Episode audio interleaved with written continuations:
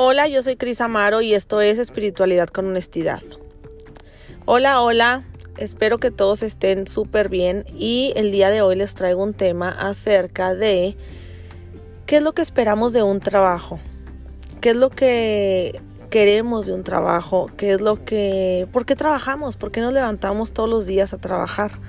Y es una pregunta superficialmente bastante estúpida porque obviamente en sus cabezas vino como la parte de que pues tengo que trabajar, pues si no de que vivo, ¿no? O sea, inmediatamente es como esta parte de la recompensa económica.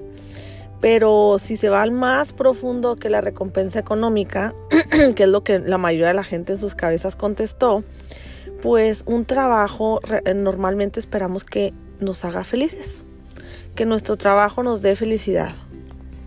Y si ya se pusieron a ver y si no lo han hecho, háganlo su trabajo es un espejo totalmente de su familia, es un espejo de lo que tienen en casa. Y a lo mejor van a decir, ay, claro que no, si mis compañeros de trabajo ni al caso son unos fastidiosos o son unos estos, son los otros, o mi jefe, mi jefe que se va a parecer a mi esposo o a mi papá, o sea, ni de chiste, claro que no. Mi jefa, mi mamá, no, no, no, si mi jefe es una perra maldita si ponen a pensarse y le ponen eh, cara a los personajes de su trabajo y quién es ese personaje en tu trabajo de tu familia, se los juro que lo van a encontrar.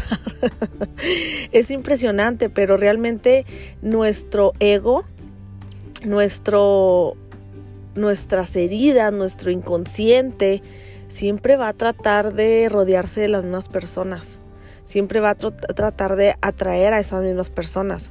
Pero ¿por qué crees? Porque esas personas te están reflejando a ti. Tu familia es un reflejo de ti misma. Tu trabajo es un reflejo de ti misma. Tus amistades son un reflejo de ti misma. Porque todo está tratando de hablarte sobre ti. Todo te está... Eh, hagan de cuenta que todos los personajes de tu vida están como con unas pancartas diciendo, despierta, despierta. diciendo, yo soy la herida del abandono, yo soy la herida del rechazo. Sáname. Ay, no, los imaginé, qué risa. Bueno, pues así es en tu trabajo y por lo general estamos esperando de un trabajo que nos haga felices y queremos esa recompensa no solo económica, sino de reconocimiento ¿Cuántas veces estamos en un trabajo pensando que no tenemos lo que, lo que nos merecemos? No nos aprecian lo suficiente, no reconocen lo suficiente lo que hacemos. Oye, no manches, o sea, ¿por qué mi jefe no me, ah, no me da mi palmadita? No me da mi champucito de cariño si ve todo lo que yo hago por él. Estoy aquí temprano, eh, hago las cosas antes de que me las pida. Eh, estoy dispuesto a todo lo que me dice, le digo que sí, no sé, pónganle ustedes la historia que quieran ponerle, pero siempre se va a tratar de la falta de reconocimiento. Nunca nos sentimos suficientemente apreciados por nuestros jefes y nunca nos sentimos también como suficientemente valorados por nuestros compañeros. Y vamos a pensar que es una persona que trabaja en unos abarrotes, que no tiene ni compañeros ni jefe, no nos sentimos realmente apreciados lo suficiente por nuestra clientela. ¿Por qué nos están pidiendo fiado? Pues que no piensan que yo trabajo lo suficiente. O sea, no piensan que yo me cuesta todo lo que hago y abrir temprano y estar aquí. Y todavía vienen y me dicen que si me pueden pagar la semana que entra, ¿qué les pasa? Pongan el ejemplo más burdo y absurdo que ustedes puedan de su trabajo. Y siempre va a ser esta misma historia porque buscamos que ese trabajo nos dé la felicidad. O sea, mi trabajo no me hace lo suficientemente feliz, o sea, voy a cambiar de trabajo. Este trabajo no me está haciendo feliz. Entonces, como esperamos que la felicidad venga de afuera, entonces lo más fácil es cambiarnos de trabajo. Y hay personas que en su mente van a decir, no, no, pero es que yo sí me cambié de trabajo y a mí sí, sí la neta, sí fui más feliz. Sí, pero ¿por cuánto tiempo? En un principio parece ser la mejor idea y la mejor opción cambiarte de trabajo y, al principio como es la novedad y es esta gente nueva y es este jefe nuevo jefa nueva, entonces parece la mejor, porque tomaste la mejor decisión, o sea, fue tu mejor, eh, la, la decisión más atinada que tuviste. Pero ¿por cuánto tiempo? va a llegar a un punto en el camino en el que va a pasar un tiempo eh, determinado y va a ser la misma historia. Porque te llevaste a tu ego contigo, a tus emociones contigo. O sea, no los dejaste en el antiguo trabajo donde no eras feliz. No, van contigo. Pónganse a pensar en esta persona que hasta cambió de ciudad, ¿no? Le ofrecieron un trabajo en, un, en una ciudad diferente, en un país diferente, con, con todas las oportunidades del mundo y entonces se fue caminando, se fue transportando con toda su carga emocional a su nuevo trabajo y le paga el mejor y lo reconoce el más en un principio según él y entonces llega un momento en el que es la misma, la misma fregadera, porque no solo eso, sino que todavía te la pusiste más complicada porque dejaste tu lugar de origen para irte a buscar una mejor oportunidad donde tuvieras mayor recompensa económica, mayor reconocimiento, mayor valor propio, ta, ta, ta, ¿no?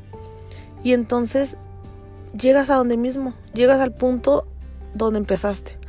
Porque te llevaste a tu falta de reconocimiento interno, a tu falta de valor interno, a tu eh, eh, falta de, valor propio, de amor propio, lo, lo, como le quieran poner. Pero realmente nosotros siempre estamos esperando de la afuera lo que no tenemos por dentro, lo que nosotros mismos no nos damos. Y ya lo hemos platicado en, en algunos otros episodios. Eh, pero quiero que lo lleven a un punto de que lo materialicen en el trabajo, en su historia de vida en el trabajo, cómo, cómo están ustedes con sus compañeros de trabajo, cómo están ustedes con sus jefes. Eh, no sé, yo les digo desde el, desde el punto de vista, yo como, como jefa de un lugar, noto mucho esto de quiénes son las personas que trabajan conmigo, quiénes son mis colaboradoras. Y siempre les pongo como diferentes caras pero es el mismo nombre, es la misma persona dentro de mi familia, de mi núcleo familiar y hay veces que me va a llegar mi hermana a trabajar ahí conmigo y me va a sacar el tapón que mi hermana me, sacaba. Hay veces que es mi mamá, hay veces que es mi papá, o sea, de verdad, hay veces que digo yo, no manches, nos rodeamos de las mismas personalidades. Y seguramente también así como, como un empleado, como una empleada eh, se puede quejar de su jefa, de no tener ese reconocimiento suficiente. Igualmente cuando tú eres jefe, cuando tú eres dueño, cuando tú, tú eres líder de, de, de, en algún puesto importante, vas a sentir que tus colaboradores no te reconocen lo suficiente como el jefe que eres, no te admiran lo suficiente, no te mm, eh, cumplen lo suficiente, no tienen esta lealtad suficientemente contigo. Siempre va a haber esta falta de reconocimiento porque no lo tenemos interno, porque lo estamos espejeando en estas personas. Cuando, ¿qué pensamos cuando no, no gano lo suficiente? O sea, yo debería de ganar más dinero por lo que hago. Ahí está la falta de valor propio. ¿Por qué piensas que no es suficiente? O sea, no, pues porque no me alcanza, sí, pero hay una razón más profunda del que no te alcance, porque tal vez tú no le das ese valor al dinero, porque no te lo das a ti misma. ¿Y cuántas veces hemos dicho o hemos escuchado que la energía del dinero, eso es, una energía?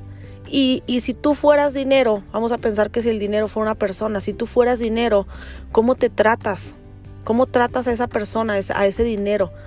Hay personas que lo quieren aprisionar de tal manera que son así de cuenta, imagínense un novio controlador, pues no quieres estar con él, es como el repele de guacala, quítate, o sea, yo no quiero estar con alguien que me aprisione. Esas personas que, que son codas, ¿no? Que no gastan el dinero, que lo tienen así como aprisionado. Por eso se les va. y habemos personas que a lo mejor somos muy desprendidas con el dinero. Entonces imagínense una, una novia con un novio que, ay, me vale madre, pues que se vaya, oye, voy, voy aquí, sí, vete, no, ah, me vale madre. O sea, también qué persona quisiera estar con alguien que no, oye, pues siento como que le da la misma si estoy o no estoy. Pues no, pues ya me voy. Es igual, tradúzcanlo al dinero. Y es lo mismo que pasa, por eso te sientes como que, ah, no, pues es que no gano lo suficiente, ah, no, pues que el dinero no me alcanza, no, pues que no me dura. Sí, pero va más profundo. ¿Cómo estás viendo tú ese dinero? Entonces no sé si eh, es una manera muy padre de ver eh, eh, nuestra realidad interna, porque lo estamos espejeando en todos lados y con todo el mundo.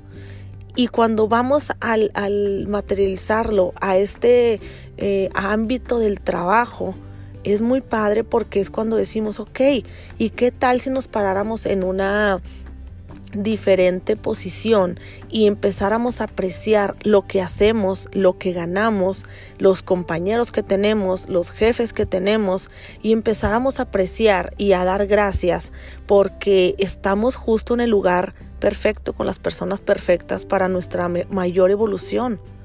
Eso, ese dinero que gano es lo mejor que, puede, que puedo ganar en este momento. Me está enseñando algo ese jefe que no me reconoce, esa eh, compañera que me hace la vida imposible, son las personas perfectas en este momento de mi vida. Y lo primero que queremos hacer es salir corriendo. este trabajo ya no me gusta. Adiós. Sí, no importa. Huye cuantas veces quieras. Cambia de trabajo cuantas veces quieras. De todas maneras el aprendizaje va contigo y no vas a poder huir de él hasta que no lo veas y no lo cambies. Y entonces pues a lo mejor el trabajo no te va a llegar solo sin que tú lo andes buscando, porque ya va a ser otra experiencia la que tengas que aprender. Pero en el momento justo, cuando tú te sientas que estás rechazando algo de tu trabajo, de tus personas con las que trabajas, es ahí, justo ahí donde tienes que aprender sobre ti misma, sobre ti mismo. Ojalá que tomen un momento de introspección y le pongan cara a sus compañeros, a su jefe, al lugar. Simplemente hay veces que hasta el mismo lugar te enseña, no manches, güey, tengo que transportarme tanto tiempo para irme a trabajar. O sea, hasta reniegan de, que queda súper lejos mi trabajo. O no manches, em, ay no, o sea, tienen súper frío aquí. O sea, porque no está calientito. Prendan más a la calefacción. No, pues hijo, no es un horno aquí, ay, no, qué incomodidad. O sea, todas las cosas que te incomoden de tu trabajo, neta, llévele un plano más profundo. ¿Qué es esto? ¿Por qué me estoy incomodando tanto? ¿Por qué no me hace feliz mi trabajo? Es que no es tu trabajo el que te tiene que hacer feliz. Tú tienes que ser feliz en donde estés, porque la felicidad viene de adentro. Y cuando tú te pones en una parte de agradecimiento y de dar.